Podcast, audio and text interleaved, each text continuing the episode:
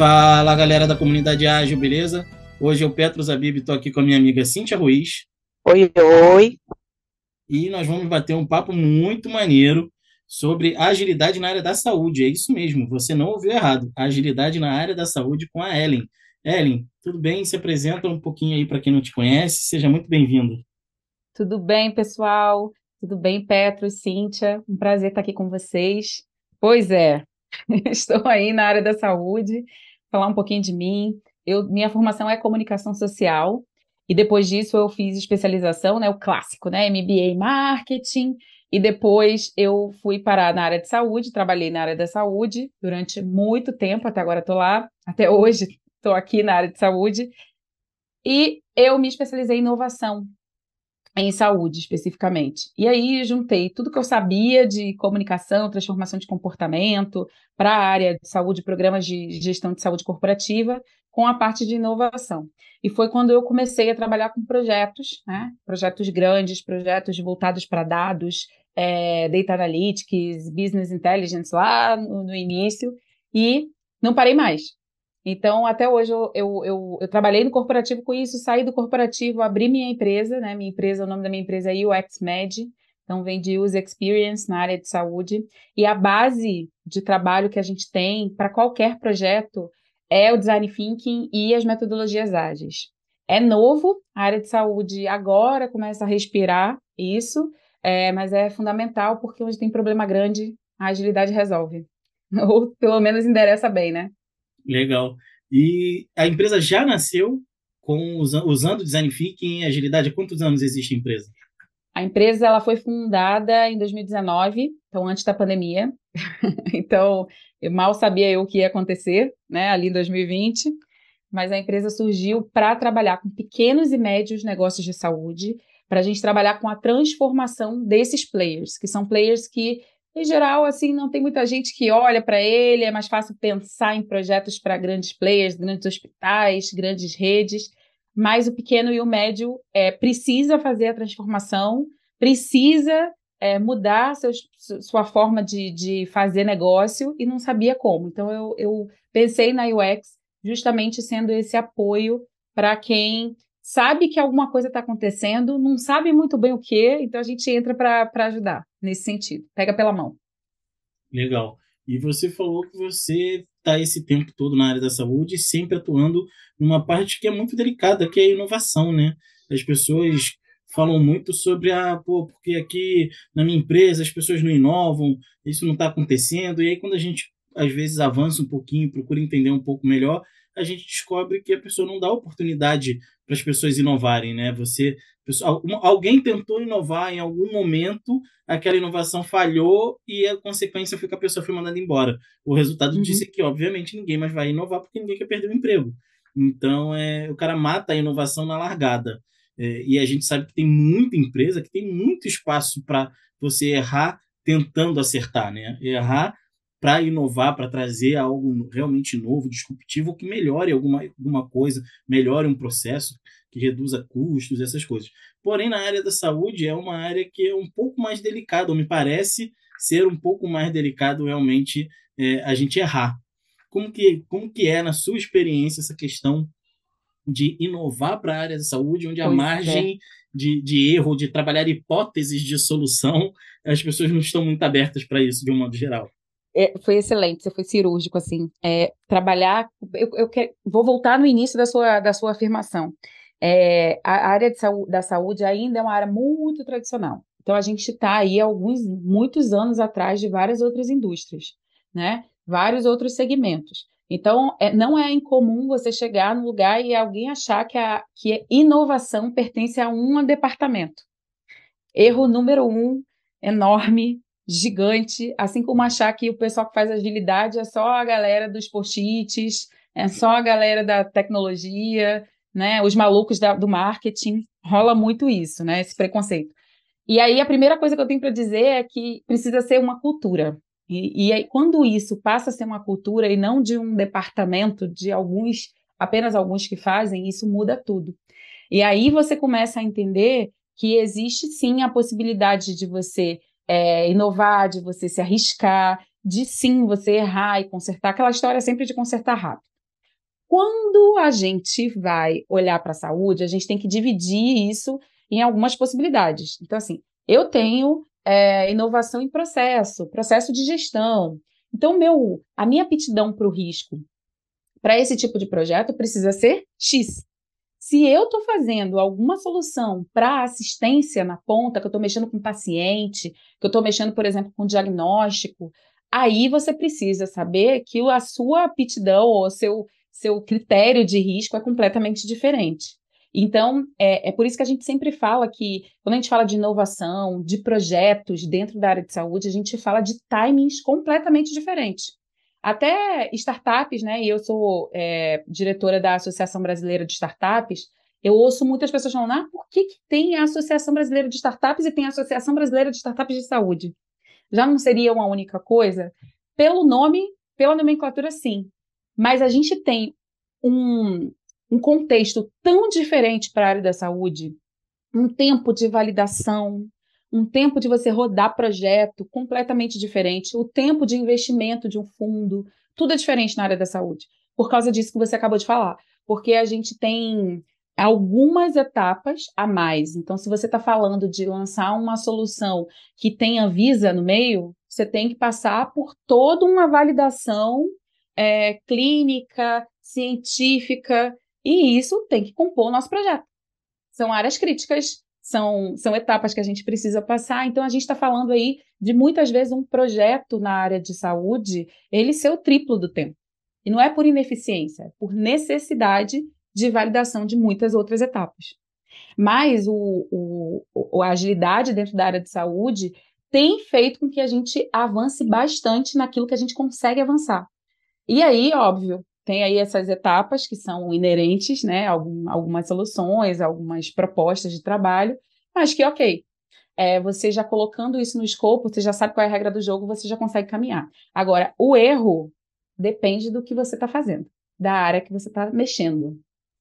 Excelente, deixa, muito bom. Deixa eu aproveitar essa fala da Eren para fazer uma pergunta, Beatriz, rapidinho. Claro, e você diria como você trabalha com empresas pequenas e médias, que elas são um pouco mais abertas ou ou é, estão um pouco mais disponíveis para o erro? Porque eu fiquei com essa dúvida. Você estava falando que trabalha com inovação, é, e eu faço parte do comitê de inovação da empresa que eu trabalho também, só que é uma empresa grande, então ela é bem pouco aberta ao risco.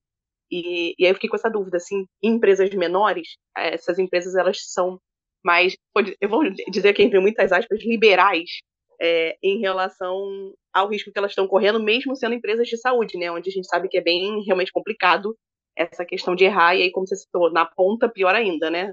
Perto do para parte dos médicos, para parte dos pacientes, é mais complicado ainda. Eu digo que vou te responder com sim, com não. Por quê?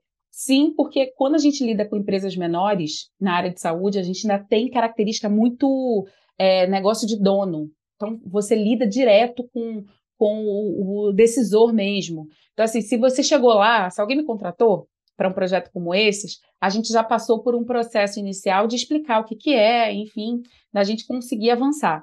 É, então, é mais fácil porque quem decide está ali comigo e comprou o projeto, está junto com a ideia. Então, nesse ponto, a gente consegue, entre aspas, muitas aspas, vamos fazer assim, é, passar mais rápido com algumas etapas. E isso é ótimo, tá? Eu acho ótimo. Qual é o problema disso? Existe uma falta de, de entendimento do mercado, e aí eu acho que até das grandes, mas muito mais das, das menores, que inovação também é para eles. Inovação é para todo mundo, é para qualquer tamanho, gente. É, mas existe uma coisa, ah, isso aqui não é para mim, isso aqui é para um hospital grande, para o Einstein, para a Edexbio, que são as, as incubadoras dos super grandes, das, dos mega hospitais. Então, essa visão acaba atrapalhando a gente. E aí eu vou para um terceiro ponto. Aqueles que dizem que querem fazer, quero transformar, quero colocar esse negócio na minha clínica, no meu negócio. Eu sei, mas eles fazem pelo hype e não por efetivamente querer fazer a transformação. Esses são os piores, porque quando a gente esbarra nesses, é, é aquela coisa do design thinking, então, gente, a gente sabe, a gente tem pouca hierarquia, a gente tem projeto acontecendo, uma hora um é líder, o outro é time, outra hora o outro que era time virou líder. E isso, para um mercado muito tradicional como da área da saúde, é muito difícil de entender. Como que você cocria com a sua equipe? Dificílimo. Por quê? Porque hierarquicamente eu sempre mandei aqui. A decisão é minha. Mas aí você vai e desconstrói isso. Então é um incômodo muito grande. Inovar é incomodar, né, gente? A verdade é essa. Mudar incomoda. Então, muitas vezes eu sou contratada é, para fazer algo e aí a própria empresa fala, cara, calma, vai devagar. Aí a gente vai num passinho um pouquinho menor, mas sem desistir de fazer aquelas transformações. Mas tem tudo, Cíntia. Tem de tudo. perfeita, perfeita. Fácil não é, não.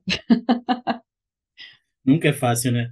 O, você, falou, você falou bastante, Ellen, sobre alguns processos necessários, dependendo do tipo do, da inovação, do que precisa ser feito, como, por exemplo, ter aprovação da Anvisa. Automaticamente, isso gera alguns riscos. E toda vez que a gente está falando de projeto, seja enfim, um serviço, um produto digital ou não, enfim, me vem sempre à cabeça o PMI, gestão de riscos. Você mistura coisas do PMI com agilidade, é, ou não, pô, a gente só usa agilidade, enfim, você levanta alguma bandeirinha ou você como eu, a Cíntia, o Vitor, o Cláudio não estão aqui hoje, mas todos nós somos muito agnósticos. A gente gosta de gerar resultado, entregar qualidade e, e fazer com que um processo ou projeto seja um sucesso né? independente é do, do, da ferramenta que seja utilizada. Você mistura um pouco das duas coisas, principalmente nessa parte de risco, você usa algumas coisas ali do PMI? Misturo tudo, gente. A verdade, o meu objetivo é gerar o resultado, chegar lá. Então, algumas vezes, e, e depende muito do perfil do, do cliente, né? Da empresa que está ali do outro lado. Tem cliente que é mais apto à novidade, às coisas mais simples, é, ou é, tem outros que querem a coisa mais formatada, né, dentro de uma matriz. Então, no final das contas, é, a gente acabou é, criando algumas, quase que uma, um Frankenstein de metodologia, vai, que a gente vai pegando um pedacinho daqui, outro pedacinho dali. Aí, por exemplo, vamos fazer um design sprint.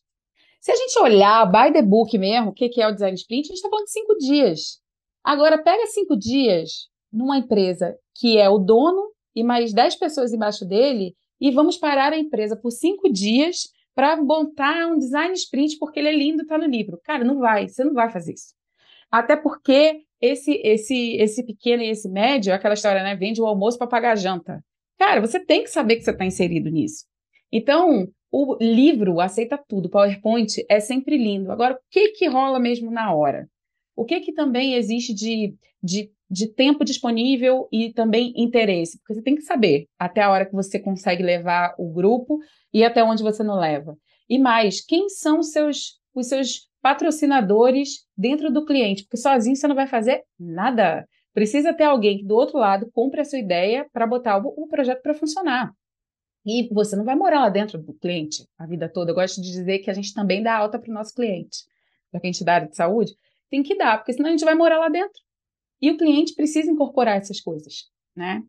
Então, a gente acaba criando muitas coisas. E não só a gente pega emprestado, como a gente cria. Então, matriz de ideação, é, priorização de ideação. A gente começa a criar várias, várias coisas. Aqui atrás vocês estão vendo, tem, tem uma matriz ali. Eu que criei minha matriz. A matriz Muito tem bom. dois eixos, complexidade versus urgência. Aí, no quadrante aqui, é, vai dar BO. Aqui é se liga na missão, ali é suco de maracujá, tá de boa, e aqui é tá suave. Então, assim, é o jeito que a gente vai encontrando de pensar, né? Excelente. E você falou também que é uma área muito tradicional a galera é apegada a isso, né? Acontece muito de você ter que misturar a gestão do projeto ali com para o cliente um, um, uma apresentação mais waterfall, com cronograma, com, com Gantt, e internamente você com a sua equipe rodando a agilidade para a coisa funcionar melhor, fluir melhor?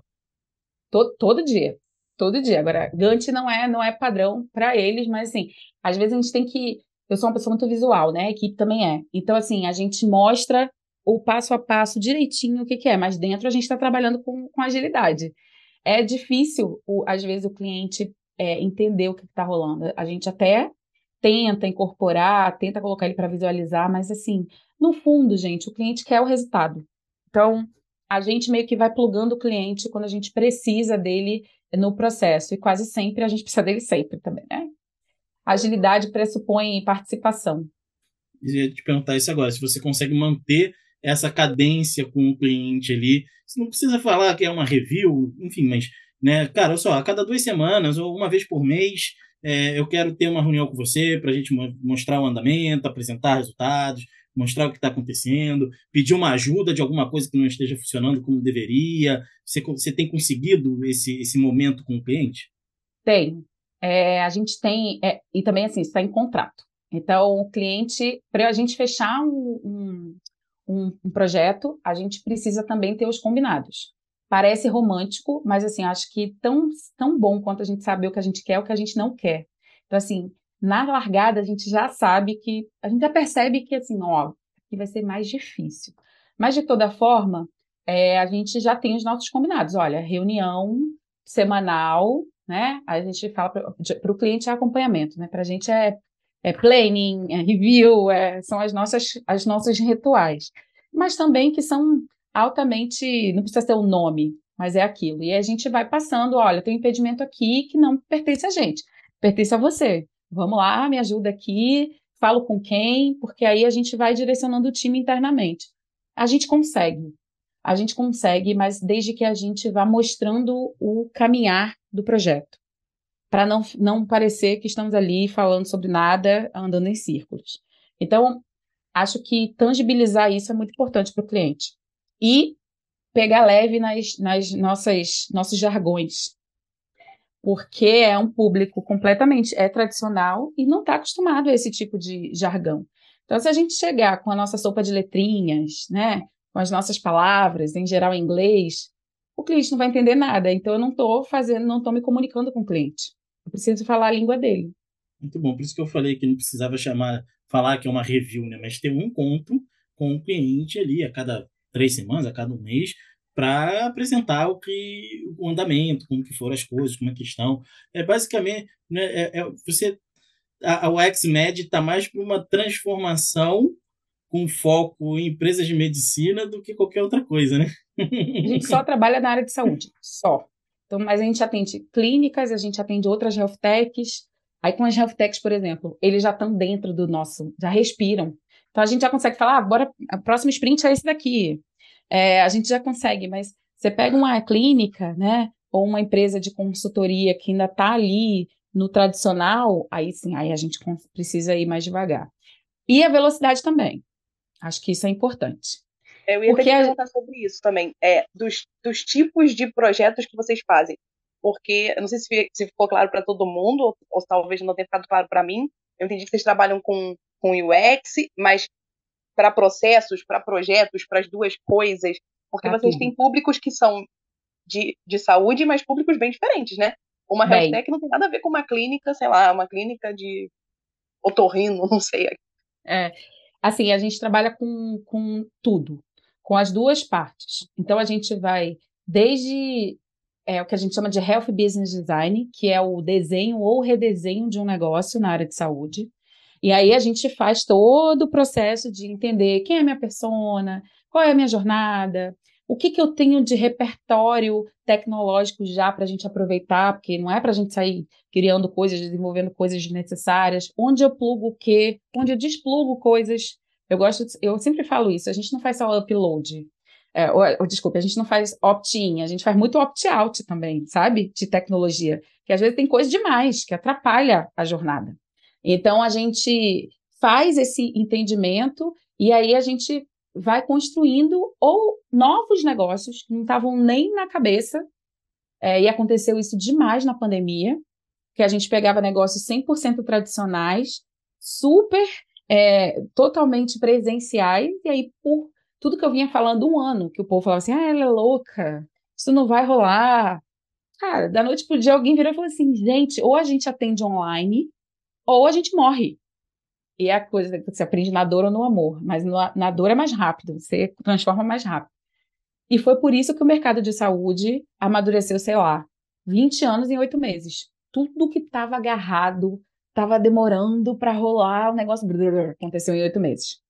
E isso não foi ruim no sentido de, do business ou da, do segmento saúde. Então a gente conseguiu passar com coisas mais, muito mais rápido para fazer esses projetos. Então, por exemplo, a gente, a gente fez um projeto é, com um, um, uma clínica de pediatria que eles são especializados em crianças com é, autistas.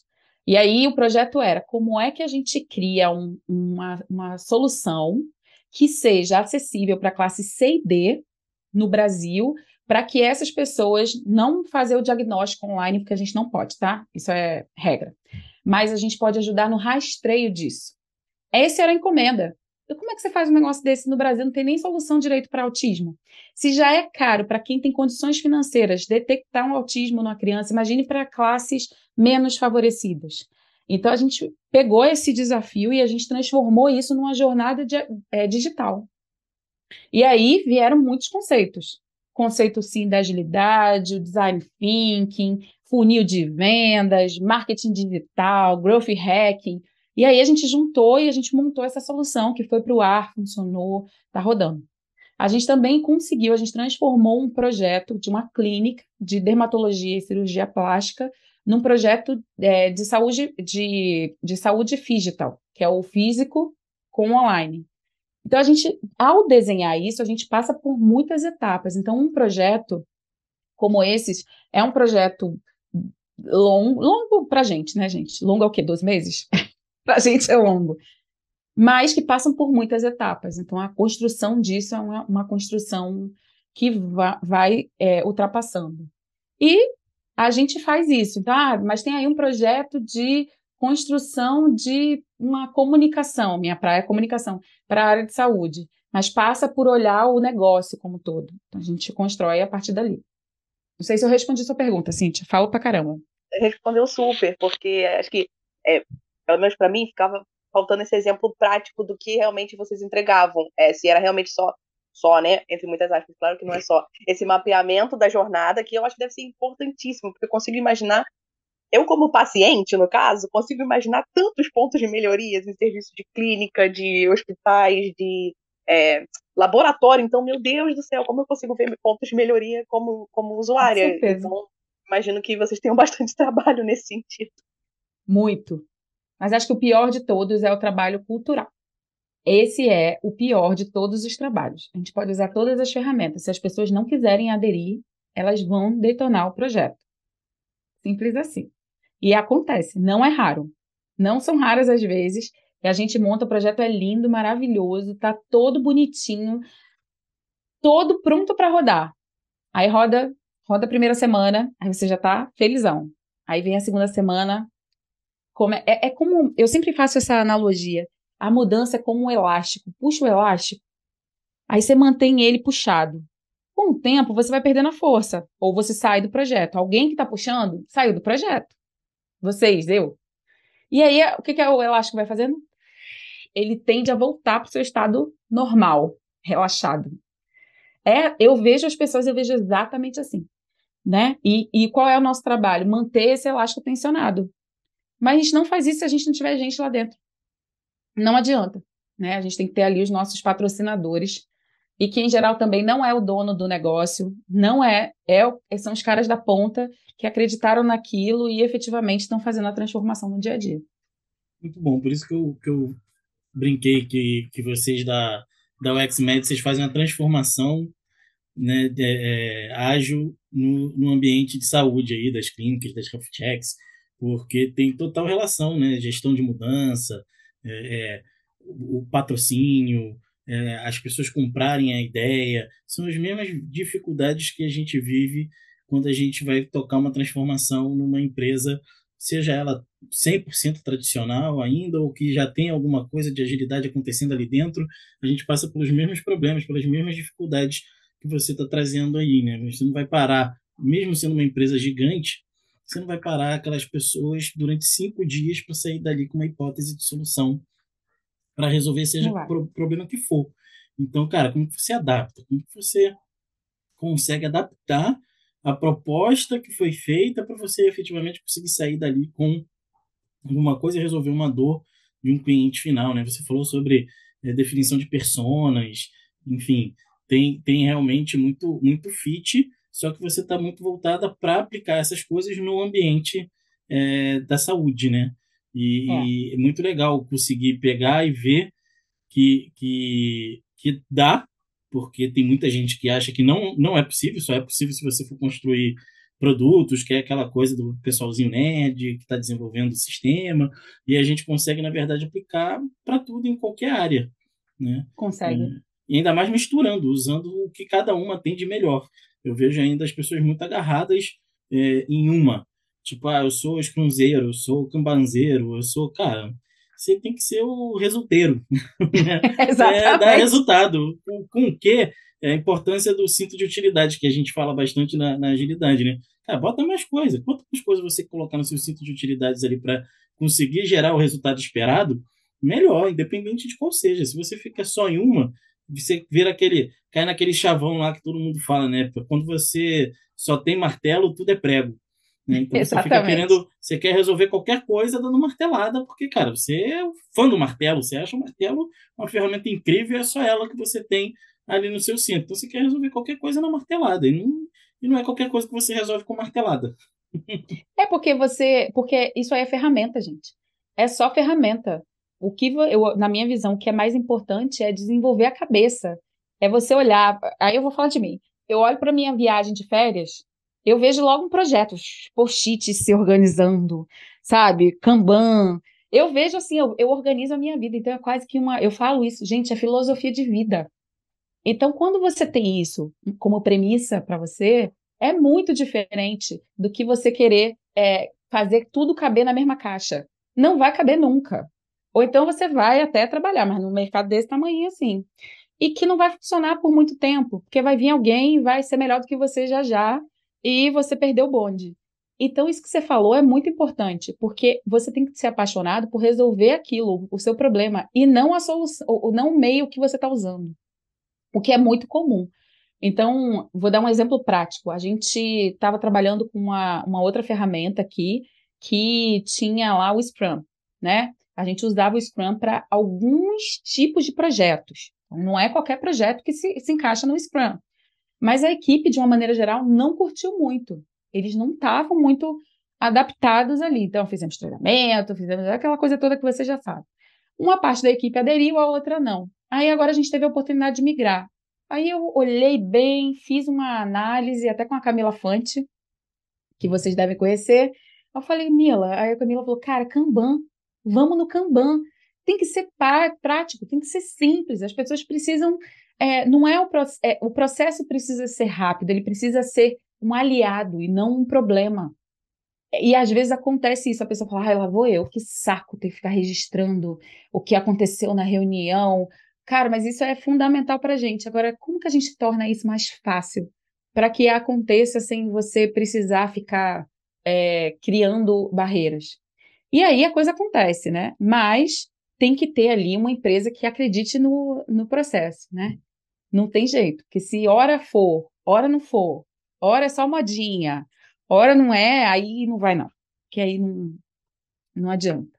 E só aqui no podcast já tem vários exemplos de que funciona em várias áreas.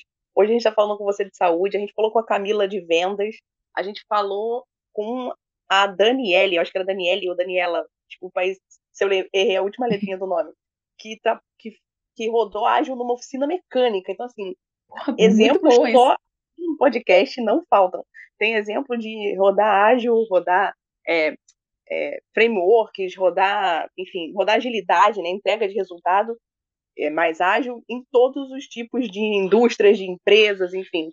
É, isso é o mais bacana, eu acho, né? Quando a gente foca realmente em entregar o resultado, é meio que independente do método que você vai usar, da, do framework que você vai usar, é só um meio que você vai atingir para alcançar o que você precisa. É isso aí. É isso. Verdade. E, Ellen, a gente está chegando para o fim aqui, para não ficar muito grande. É, você, o que você daria de dicas para quem está escutando a gente, seja da área de tecnologia ou não, mas que quer começar a trabalhar e usar um pouquinho dos conceitos da agilidade dentro da, da sua empresa ou do seu, do seu dia a dia, enfim, que dicas que você dá para a gente aí?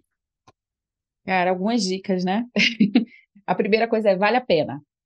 É, não desista. é, mas vale muito a pena, porque é, às vezes você demora a, a, conseguir engrenar, mas depois que os resultados começam a aparecer, é, é quase que instantâneo, então você consegue girar os, os outros ciclos. O primeiro ciclo é sempre o mais difícil, mas depois você consegue ir pegando tração e, ao mesmo tempo, você vai tendo os seus patrocinadores que vão se aglutinando com você. E aí, quando você, você vai para o voo de cruzeiro. Tem momentos que dá vontade de sair correndo? Sempre, todo dia. Uma vez, né? Empreender é difícil, gente. É, não sei se vocês, vocês trabalham em outras empresas, né? Mas eu resolvi empreender. perguntei para um cara que eu conheci, né? Que agora ele virou meu amigo. Eu falei, cara, um dia eu estava muito mal. Eu falei, quantas, ve quantas vezes você já pensou em desistir? Aí ele me, me disse assim: você quer saber esse mês, essa semana ou só hoje? Eu falei, você já me respondeu. Então, assim, empreender é difícil, é, com um método, com abordagem de trabalho também diferente do seu segmento, mais difícil ainda, mas é, é algo que o mundo está convergindo para isso. Você não tem nem para onde fugir, isso não é uma escolha. É, a gente vê isso, então, assim, tenta-se é, colocar é, para aprender, mas também para ser flexível não ser esses, esses caras ultra especializados, né? os escruteiros, os cambanzeiros, é você ser o resolvedeiro, exatamente isso, porque isso é o mais fundamental. É, e um último conselho que eu tenho é que comece pelas pessoas e não pelo processo. As pessoas, mapear as pessoas dentro do início de qualquer projeto é fundamental para várias coisas, para você escolher as ferramentas mais adequadas para aquele grupo, para você saber quem você vai trazer para perto de você, quem você vai neutralizar, que pode ser que você traga a pessoa para perto de gente neutralizar no bom sentido, hein? Pelo amor de Deus. Mas neutralizar, por exemplo, uma liderança negativa, detratora, você precisa fazer isso. E como é que você faz isso? Você traz para perto. Então, a primeira coisa que eu faço é identificar o terreno. Eu faço um mapa de stakeholders. Quem é o problemático? a verdade é quem é que vai pode detonar o projeto? Quem é que vai quem é que lidera para o bem, quem lidera mais ou menos, quem é o chefe de direito e o de fato. Existem coisas diferentes. Com isso, você escolhe qual é o arsenal que você vai usar, pelo menos no início, e qual vai ser a sua estratégia para cada uma dessas pessoas. Isso passa por comunicar, isso passa por você montar relatórios, reuniões, de um jeito que seja fácil para aquelas pessoas. Então, acho que, que é um pouco de a gente em saúde chama de health literacy, que é literacia em saúde. Então aqui a gente pode falar que é agile literacy. A gente tem que pegar e tornar aquilo fácil para todo mundo. Acho que é isso. Show, muito bom. Ellen, muito obrigado. Foi muito, muito, muito bom ter um case aqui na área de saúde. Tem diferente, fit né? total, é diferente e tem, e tem fit total assim com, com, com o que a gente conversa aqui com, com o nosso público, com o pessoal da comunidade. Muito obrigado pelo seu tempo, pela sua disponibilidade e volte sempre. Imagina, volto sim, não me chama não que eu venho. a gente chama, gente chama. Se tiver então, casos tá polêmicos, então pode vir que a gente adora. Ah, é. Casos polêmicos. É o que mais tem, gente, a área de saúde é pega fogo. É, mas, mas, enfim, tem muito caso. A gente pode brincar um dia, falar só. A gente pode falar sobre os fracassos. Tem muitos, tem um ah, monte de fracassos. Amamos cases de derrota. A gente chama de de derrota aqui. Então, a gente, todo a Cintia, só fala coisa boa, né? A Cintia é. gosta tanto das derrotas que a gente tem uma, uma gravação especial que a gente chama de Derrotas da Cintia. Exato. gente, é assim, é onde até você acertar, cara. É. Você errou é. bastante. Entendeu? Exatamente. Sem sombra de dúvidas. É, lá fora, os caras perguntam quantas vezes você faliu? Porque isso influencia diretamente se eu vou te dar dinheiro ou não. É. Porque o cara tá que faliu, esse cara, ele ralou muito ele se lascou demais no mercado. Então, assim, esse cara ele sabe mais do que o outro.